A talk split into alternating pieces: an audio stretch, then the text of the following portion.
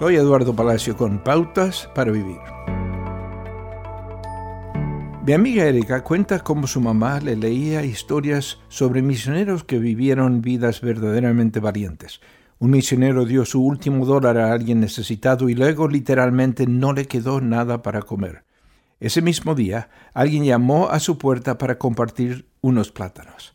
Me preguntaba si el misionero estaba siendo tonto, dijo Erika, ya que él y su familia quedaron en una situación desesperada. Pero la historia terminó con provisión, no con necesidad.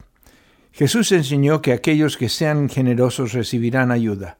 Él dijo, den y se les dará. Se les echará en el regazo una medida llena, apretada, sacudida y desbordante, porque con la medida con que se midían a otros, se les medirá a ustedes. Ser dadivosos con los demás hace que sea bendecido en maneras que nunca hubieran imaginado. La generosidad inspira generosidad. Mucha gente está ansiosa por apoyar a alguien que es generoso. Erika compartió, descubrí que cuantas más personas invito a cenar, más personas se ofrecen a traer bebidas o nos ayudan cuando lo necesitamos. Cuanto más cocino para otras personas cuando están enfermas, más mensajes de texto recibo preguntándome si necesito ayuda con el cuidado de los niños.